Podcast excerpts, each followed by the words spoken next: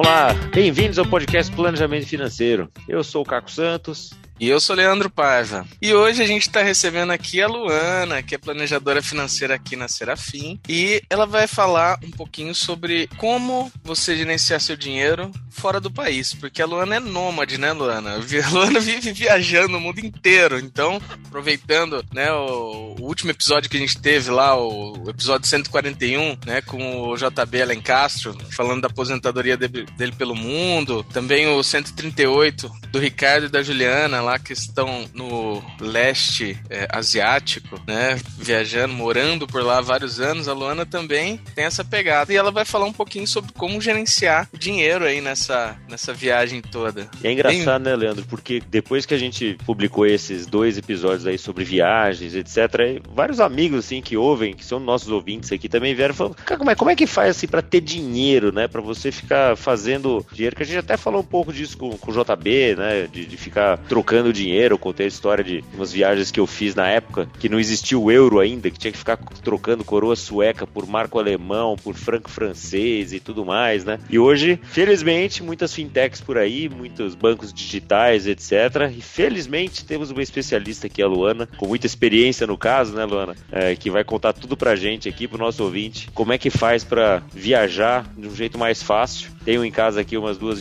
umas duas viajantes aqui nesse, nesse ano que, que vão querer saber disso aí também. Bem-vinda. Bom dia, pessoal. Eu sou a Luana. Como o Leandro falou, sou planejadora da Serafim. Desde que eu comecei o planejamento financeiro, eu já comecei com essa intenção de, de viajar ao mundo, de fazer de uma coisa que eu posso fazer remota, que eu posso fazer viajando. E eu sempre me interessei muito por esse assunto de viagens, é, contas internacionais, um pouco de investimentos internacionais também. Então, desde o começo, quando eu comecei o meu planejamento, eu já comecei a direcionar uma parte do meu dinheiro para o exterior e ver as melhores formas de conseguir aproveitar isso, né? Porque hoje, se você usa um cartão normal no exterior, você sofre primeiro com o IOF altíssimo, segundo com uma variação que você tem que pagar depois. Então, eu sempre pesquisei bastante a melhor forma, né? No orçamento de viagem, qualquer 1%, meio por cento faz muita diferença depois, né?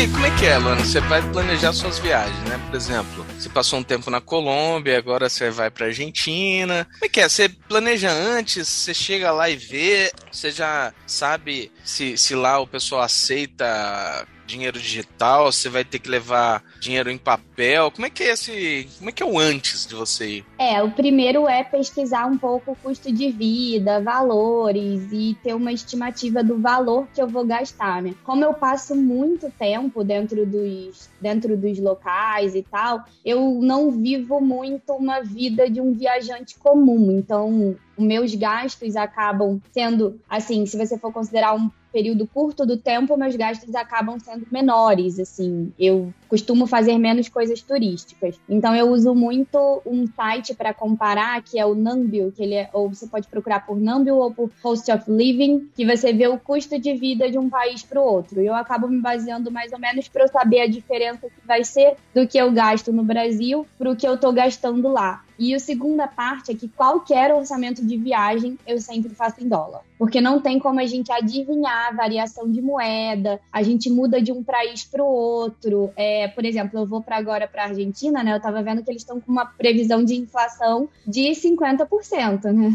No próximo ano. Então, se eu compro peso argentino com a desvalorização que ele sofre constantemente, e eu acumulo e, e, e eu decido acumular isso para uma viagem, fica muito difícil, né? Eu não sei qual vai ser a inflação, qual vai ser a variação, então eu acabo lastreando em uma moeda mais segura que é o dólar. Agora, pro ouvinte aí, não fica preocupado, porque todos esses links aqui dos sites que ela vai falando, a gente vai colocar tudo aqui na resenha como a gente sempre faz, tá? Então, fica tranquilo, ouvinte. Depois você pega lá na, na, descrição do episódio. Muito bom, Luana. E daí o JB fazia bastante isso, né? Quem eu vi, como o Leandro falou, em 141, toda viagem tem um belo de um planejamento por trás, né, Dona? Quanto tempo você você fica em cada país, então, né, dessas suas, dessa sua vida nômade? E quanto tempo antes você começa a planejar essas mudanças? É, eu geralmente tento ficar assim dois a três meses. Três meses é o tempo de um visto de turismo, né? Então você consegue entrar sem ter que necessariamente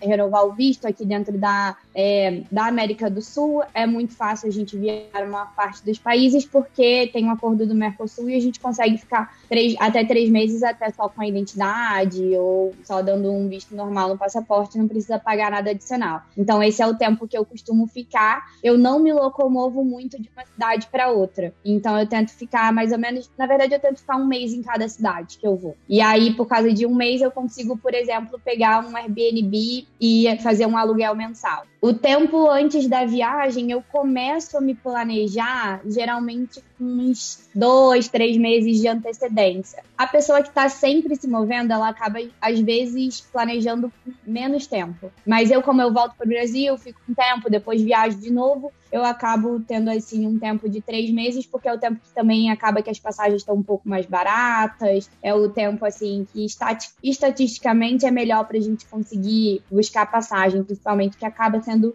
um custo alto, assim. Falando do dinheiro mesmo, quais são as opções que a gente tem? A gente tem a opção do dinheiro físico, né? Você vai comprar nota mesmo do país, mas que hoje em dia isso aí já tá meio ultrapassado, não tá não? Sim, é. O dinheiro físico, ele tem uma grande desvantagem de você levar o dinheiro físico, é que se você for assaltado, você perdeu todo o seu dinheiro e acabou, né? Você não tem nenhum tipo de segurança naquilo. Por mais que você use aquele money belt, né, aquela doleira para poder guardar, se alguém vê você tirando um dinheiro de uma doleira no meio da rua, eles podem acabar te assaltando em qualquer lugar. Eu, é, eu considero muito inseguro. É, hoje tem várias várias opções de bancos digitais. Dentro de bancos brasileiros, né, tem o BS2, tem o Nomad, tem o C6 Bank. E o banco que eu mais uso é a Wise, que é, na verdade, ela é uma fintech de Londres, né, da Inglaterra, que chegou no Brasil há pouco tempo. Ela, é bem, ela já era bem usada como meio de transferência e hoje ela tem opção de banco dentro do Brasil. Assim, ela é bem prática de usar, tem um spread baixo, né? O IOF que a gente paga é um IOF baixo também, acho que é de 1,1%,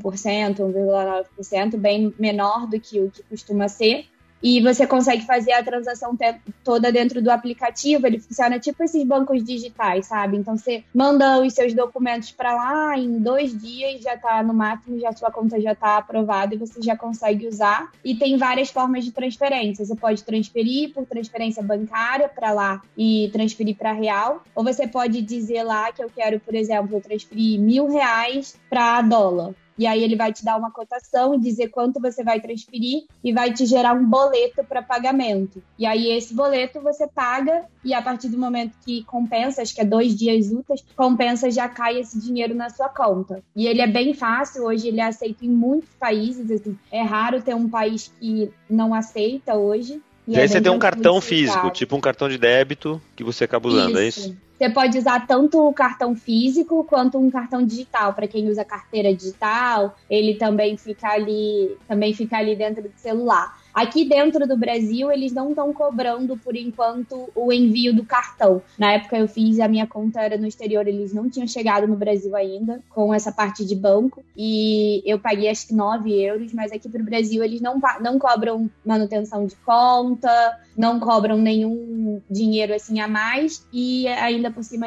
enviam um cartão gratuitamente. É só você transferir 100 reais para lá. E vamos pegar a Wise como exemplo, mas eu acho que todas devem ser mais ou menos no mesmo, mesmo caminho, né? A gente só transfere dólar ou transfere qualquer moeda? Como é que funciona isso? Porque se você está indo, por exemplo, para Argentina, talvez lá aceite dólar, mas na Colômbia não sei se, se, se aceitaria dólar. Não é, temos patrocínio da Wise, hein, ouvinte? É verdade, é. não é nada patrocinado. Nem de uma delas aqui. Pois é, às vezes parece que eu sou patrocinada pela Wise mesmo. Fica, fica a dica, Wise, fica a dica. Se estiver ouvindo aqui, a gente já aceita pois patrocínio. É, pode, pode patrocinar a gente. A Wise, ela tem muitas moedas. Eu acho que hoje ela tem ao todo 40 moedas diferentes. Por coincidência, ela não tem o peso colombiano. Ela tem o peso argentino e tem quase todos os outros, mas não tem o peso, o peso colombiano. E lá, assim, uma das vantagens é que você consegue justamente armazenar esse dinheiro em todas as moedas. E se você vai, por exemplo, para outro país, eu fui para Colômbia, eu guardei esse dinheiro em dólar, né? Eu passava com meu cartão em dólar, eles faziam uma conversão na hora, dentro do momento mesmo, faziam uma conversão, tanto para eu passar o cartão em uma máquina quanto para eu tirar dinheiro. Então, qualquer assim ATM, qualquer banco que aceita saque internacional, você consegue fazer o saque dentro da moeda local e eles fazem a conversão lá dentro. É uma conversão boa até. Ou seja, no fim você consegue, mesmo não tendo a moeda, você consegue usar esse cartão lá, é, porque ele vai ser sempre lastreado no dólar, você, tem uma certa segurança ali de, de câmbio, né? A vantagem de transferir, às vezes, para a própria moeda local, quando você, for gastar, quando você for gastar, consumir esse dinheiro, é que você não tem que pagar duas transações. Assim, duas transações não, mas duas vezes do spread. Qualquer banco tem lucro dentro do spread, né? Então, quando ele faz uma conversão de uma moeda para outra, uma parte daquele dinheiro está ficando para ele. Então, por exemplo, se eu converto de real diretamente para peso argentino, eu estou pagando o spread uma vez só. Se eu converto ele para dólar e depois para peso argentino, por exemplo, eu estou pagando esse spread duas vezes. Essa é uma diferença, mas aí você tem que avaliar o que é melhor para você e considerar o que eu falei, né? A questão do da moeda ser forte. Se é uma moeda que você está indo agora para a Argentina, já você já vai esse mês, acho que vale a pena comprar de repente direto um peso argentino. Mas se é uma viagem que você vai fazer daqui a três, seis meses e você não sabe qual vai ser a variação e o país tem essa inflação mais descontrolada, vale mais a pena você realmente juntar esse dinheiro todo em dólar. E aí, quando você fala juntar esse dinheiro, é uma dica interessante, né? Que muita gente pergunta sobre como comprar a moeda estrangeira, né? Assim, poxa, compro tudo de uma vez, espero o dólar cair, como se alguém soubesse quando é o dólar caído, né? Mas... É, eu vou esperar o dólar cair, né? Ninguém sabe, gente. Ninguém é, sabe. Eu acho que uma é, dica sim. boa é essa que você falou, né? Você vai comprando aos poucos para fazer um preço médio, não é isso? É, exatamente. O preço médio é fundamental, é aquela coisa. A gente não sabe, não tem como adivinhar se o dólar vai cair, se o dólar vai, vai subir. É quase, me parece quase um jogo de tarô, qualquer coisa assim, né? Um búzios para saber se o dólar vai subir, porque muitas coisas acontecem que estão sob fora de controle, né? Então, o ideal é sempre manter um preço médio, ainda mais se você está se planejando para essa viagem, você fica esperando o dólar cair, o dólar vai subindo e no final o orçamento que você fez para aquela viagem você vai ter que gastar mais 20% às vezes só porque você ficou esperando o dólar cair e ele foi subindo ao longo do tempo. A gente está falando de moeda digital, mas você também chega em alguns lugares que não aceita cartão, ou você está no interior da Colômbia, no interior do Peru. Como é que você faz nesses casos? Você pesquisa antes, você troca lá, você é, lida de outra maneira? Como é que você faz nessa questão quando a parte digital está um pouco inviabilizada? É, eu sempre pesquiso em, sempre para qualquer lugar que eu vou, né? Então, independente de ser fora ou aqui dentro do Brasil, você tem que sempre pesquisar se tem acesso, se tem caixa eletrônico, se é fácil você conseguir tirar dinheiro, porque mesmo dentro do Brasil eu já fui para muitos lugares que você só paga em dinheiro, só tem um caixa eletrônico dentro do local inteiro e tá quebrado, entendeu? Então, Alter do Chão, por exemplo, eu fui assim. É, Ilha Grande, há uma época atrás ainda era muito difícil de tirar dinheiro. Então, muitos lugares que você pensa, toda viagem que você vai, você tem que pesquisar se você consegue tirar dinheiro facilmente, assim. É, uma dica também é você pensar nisso, assim, assim, se for o caso, você aeroporto, por exemplo, não é um lugar muito bom para você tirar dinheiro, geralmente. As taxas ali são sempre maiores, os bancos que estão ali cobram taxas maiores. Então, é sempre bom você pesquisar os melhores locais para você conseguir sacar dinheiro também. Por exemplo, dentro da Colômbia, tinham dois bancos que não cobravam taxa nenhuma para saque. Então, eram muito bons e eu sempre ia nesse mesmo banco, assim. Eu sempre ia nesse mesmo banco porque em qualquer outro banco eu ia pagar, assim, 30 reais por um saque. E é só eu ir num banco do lado, praticamente, que eu não vou pagar dinheiro nenhum. Então é sempre bom dar uma olhada, dar uma pesquisada na internet em qual é o banco que cobra a menor taxa de saque. Isso, essas pesquisas que você faz pela internet, tá, tem sido fácil, assim? Tem tudo em inglês, ou daí você precisa falar espanhol? Como é que você, você vai né, planejar sua vida, sua ida para Colômbia, sua ida para algum outro país, assim? Como é que você fala espanhol? Você tem que se virar bem com isso, ou como é que funciona? Ou é, tem tudo em inglês? Tem, tem tudo em inglês. Tem tudo, se você for pesquisar na internet. Em geral, informações de viagem é muito fácil você encontrar em inglês. É, português nem sempre, então português fica um pouco mais difícil, mas inglês é bem prático. Agora, para me, me virar lá dentro, né, dentro do país, é, eu sei espanhol, eu comecei a, a, aprend, aprender espanhol há um tempo atrás, e hoje é, é bem mais fácil para mim, assim, para quem sabe para quem já fala português e espanhol é um pouco mais fácil, dá para se virar. A maioria dos lugares, por exemplo, dentro da Colômbia, lugares muito turísticos, você sempre encontra muita gente falando inglês. Na verdade, o Brasil é uma exceção, porque no Brasil os lugares turísticos as pessoas não falam inglês.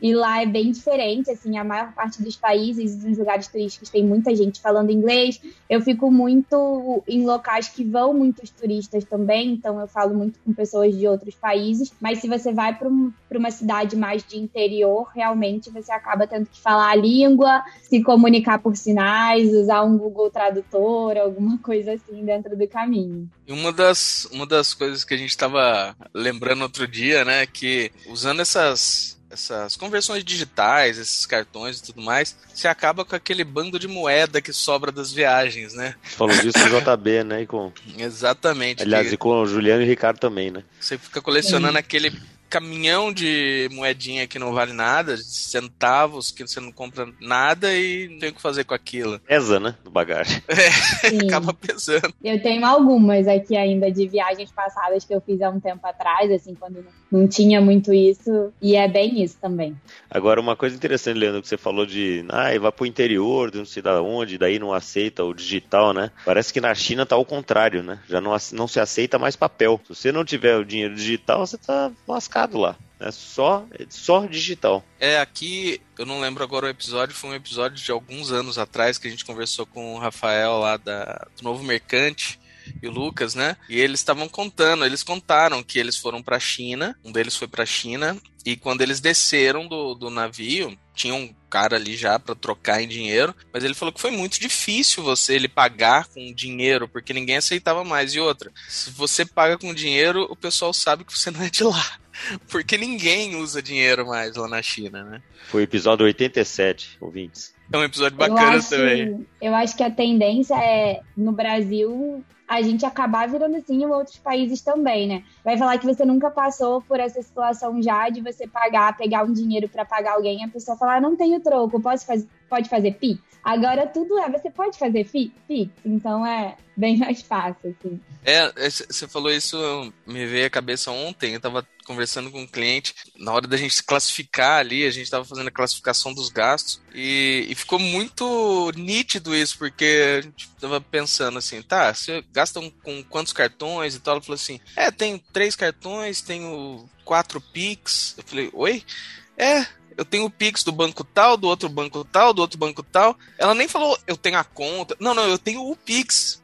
Já mudou, inclusive, a, a forma de pensar.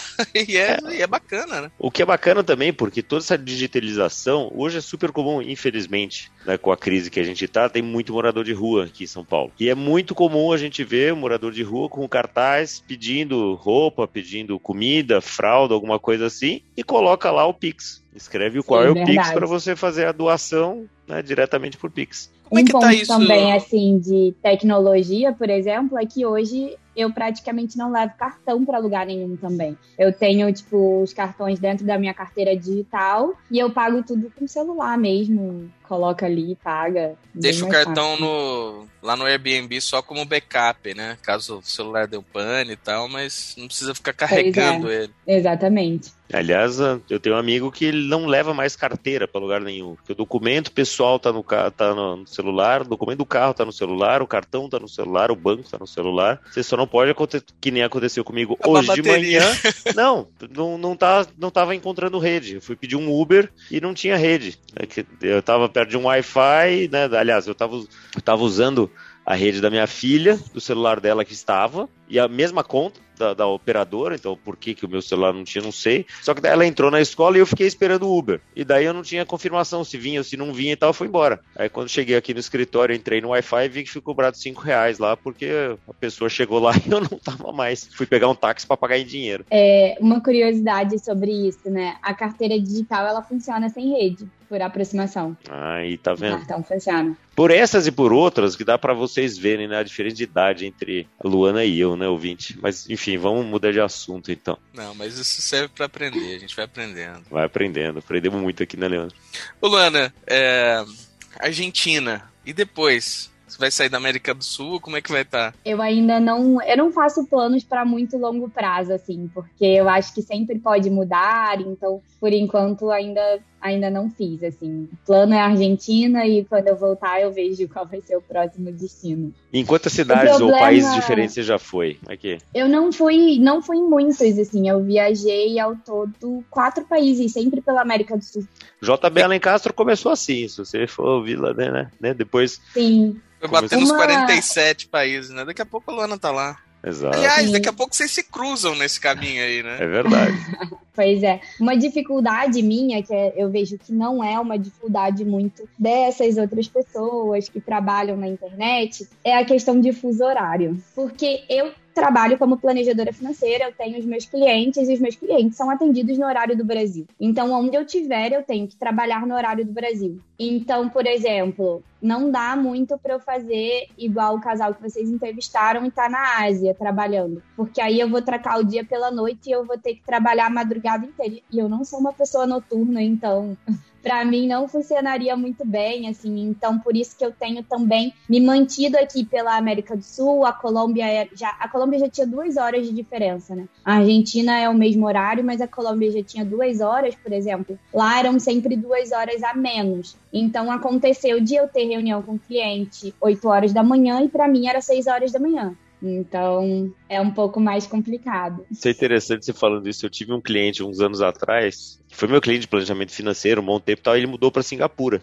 Né? E daí ele foi primeiro para lá, né? Para, chegar lá e ver a empresa, né? Como é que era, não sei o que, papá. Ficou uns dois meses lá e depois ele veio para buscar a família. E daí quando ele veio para buscar a família, ele ia ficar dois meses aqui no Brasil. E daí tinha um, assim, um bilhão de coisas para resolver, saída definitiva, né? Tem um monte de, de de burocracias para resolver e tudo mais, mas ele não, não tava de férias, tinha acabado de começar um emprego novo lá em Singapura. Ele não foi pela empresa que ele estava aqui no Brasil, ele mudou de empresa e foi contratado lá. E daí ele já tinha ficado dois meses tal, e daí ele combinou com o time dele e ele fez um horário, assim, uma coisa assim, se não me engano, são 13 horas, ou na época ele tava, eram 13 horas de diferença. E ele dormia das 9 da manhã, daqui do Brasil, das 8 horas da manhã aqui do Brasil. Ele tomava café da manhã com os filhos. No final do dia de trabalho dele, tomava café da manhã com os filhos, tal, levava para a escola, voltava para casa, dormia até meio-dia, uma hora da tarde né? Daí fazia algumas coisas e tal. Aí jantava com os filhos dele, punha na cama e tal, e começava o dia de trabalho. Então ele,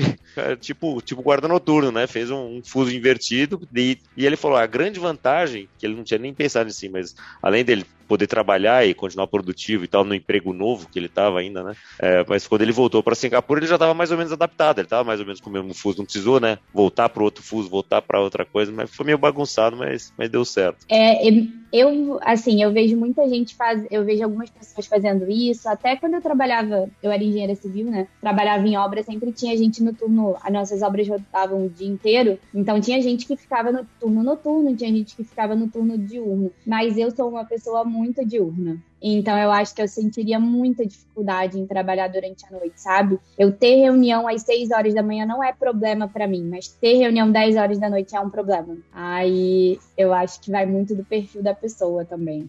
Luana, e sobre o lugar que você fica, geralmente? É Airbnb, você paga daqui, paga lá? Como é que funciona essa transação em geral? É, assim, eu já fiquei em vários tipos de, de espaços, né? Mas eu, dessa vez, por exemplo, para a Argentina, eu já reservei um Airbnb, a gente, eu consegui um Airbnb barato, e aí pelo aluguel mensal, e já reservei, eu coloco e paga, paga nesse, nesse cartão da Wise mesmo que eu tenho, já foi debitado. É bem tranquilo, assim. É, dá para você pagar no cartão do Brasil também, mas como é uma compra internacional, você vai pagar todas as taxas de uma, conta de uma compra internacional. E daí, se você faz a conta da Wise, você consegue pagar direto dessa conta? Sim, ele apesar de ser uma, um cartão de débito, mesmo quando pede um cartão de crédito, ele funciona, assim. Faz o débito direto dessa conta, é bem tranquilo. E daí dá para economizar um IOF, então? Dá. Inclusive, eu uso ele para toda compra internacional. Assim, se eu vou pedir alguma coisa de compra internacional,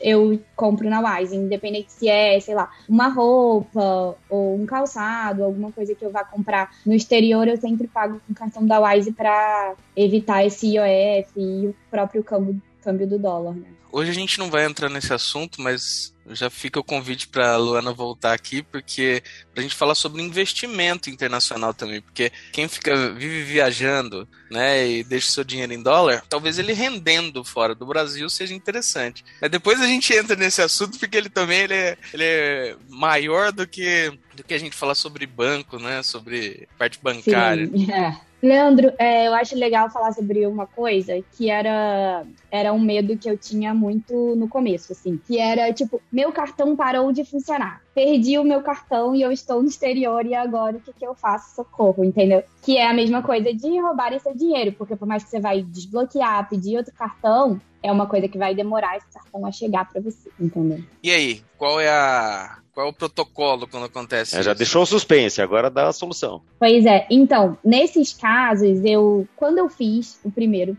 eu acabei criando uma conta de um outro banco. Eu criei uma conta na época do BS2 e deixei essa conta com tipo alguns dólares e eu consigo sobreviver durante três, quatro dias até eu conseguir alguma coisa dentro desse dentro desse do meu passaporte. Então ele ficava trancado dentro do hotel e eu não saía geralmente com ele. Mas tem uma tem uma opção melhor hoje, que eu acho bem melhor, que é a Western Union. Ela tem uma parceria assim com mais de 60 países, se eu não me engano, eles têm bancos, assim, parceria com bancos em mais de 60 países, e você consegue fazer toda essa transferência dentro da Western Union, você abre uma conta lá, e não funciona muito. Você pode funcionar uma conta digital igual a Wise, mas o principal dela é que você consegue transferir esse dinheiro e receber ou em uma casa de câmbio ou em um banco parceiro. Aqui no Brasil, inclusive, tem vários bancos que são parceiros, então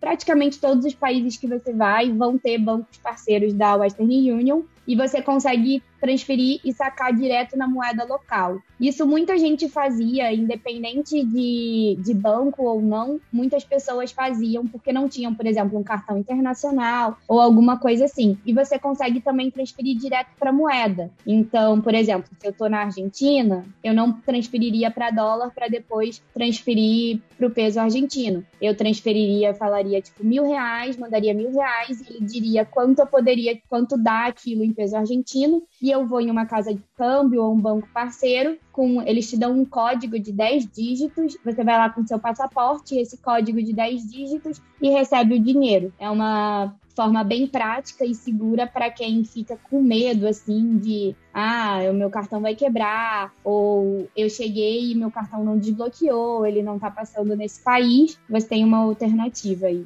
Ah, excelente. Essa prevenção de riscos, a gente muitas vezes a gente ignora isso, mas é importantíssimo, né? Agora, falando sobre risco, continuando falando nesse assunto, como é que você faz com seguro ou parte de médica, né? Como é que funciona isso? Essa é uma parte, assim, é igual quando a gente fala do próprio seguro de vida ou plano de saúde, as pessoas costumam muito negligenciar essa parte de seguro. E é importantíssimo porque realmente você tem um tem qualquer problema no exterior, você fica ferrado, não consegue, acaba com todo o seu planejamento, com todo o seu dinheiro, né? Então, eu contrato seguro sempre. Tem alguns bancos, dependendo do cartão que você tiver, eles te dão um seguro. Assim, se você comprar a passagem com aquele cartão, eles te dão um seguro durante um mês. Mas se você vai utilizar esse seguro, é muito importante que você leia todas as entrelinhas, porque eles têm um monte de restrição. Não funciona exatamente igual o seguro de viagem que você contrata.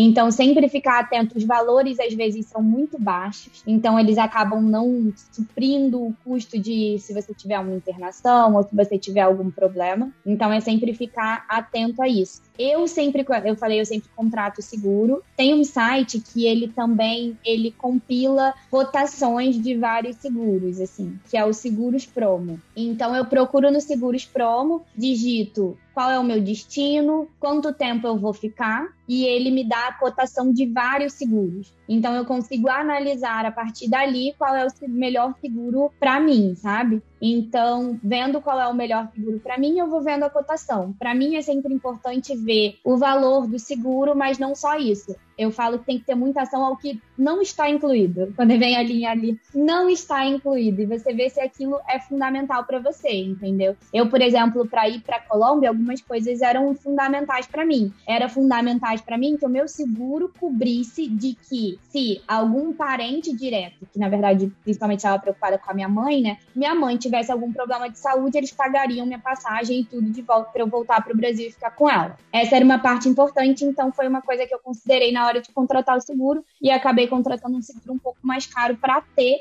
essa, essa parte, porque a minha mãe é uma pessoa que já tem problemas de saúde e tudo, então é importante para mim. Às vezes o seguro vai pagar alguém para ir para lá ficar com você também, se você estiver doente sabe? Tudo isso é, uma, é coisas que tem que ser olhadas e tem que analisar antes do seguro, sim. E uma coisa muito importante agora, quando estiver olhando o seguro, é se o país exige cobertura de Covid.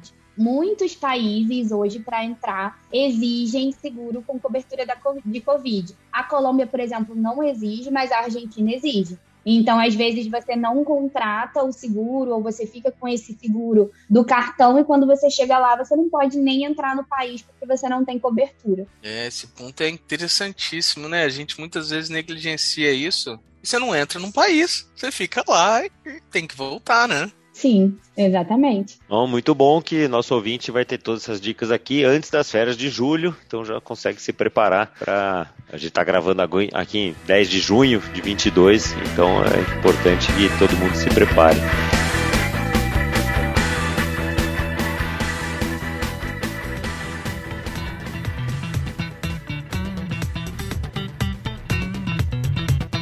E Luana, a gente vai chegando no final do nosso episódio aqui. Como você já sabe, ouvinte que é do nosso podcast, já deve estar com a sua dica de livro, de série, de filme aí preparada para passar para a gente. Tá bom. É, dica de livro, eu vou, eu vou dar uma dica de livro que na verdade não tem muito a ver com viagem, mas é um livro que eu gosto muito já de planejamento financeiro. Eu acabei de ler, que é o livro de Nudge, que te diz como você ter melhores comportamentos financeiros. Assim, é um livro que impactou bastante a minha vida. Livro sensacional. Séries, eu gosto de bastante, bastante séries. Eu tenho visto bastante aquele street food, sabe? E lugares para você ir comer ao redor do mundo. Eu acho que dá uma boa noção, assim. E filme, eu gosto muito daquele é, Into the Wild.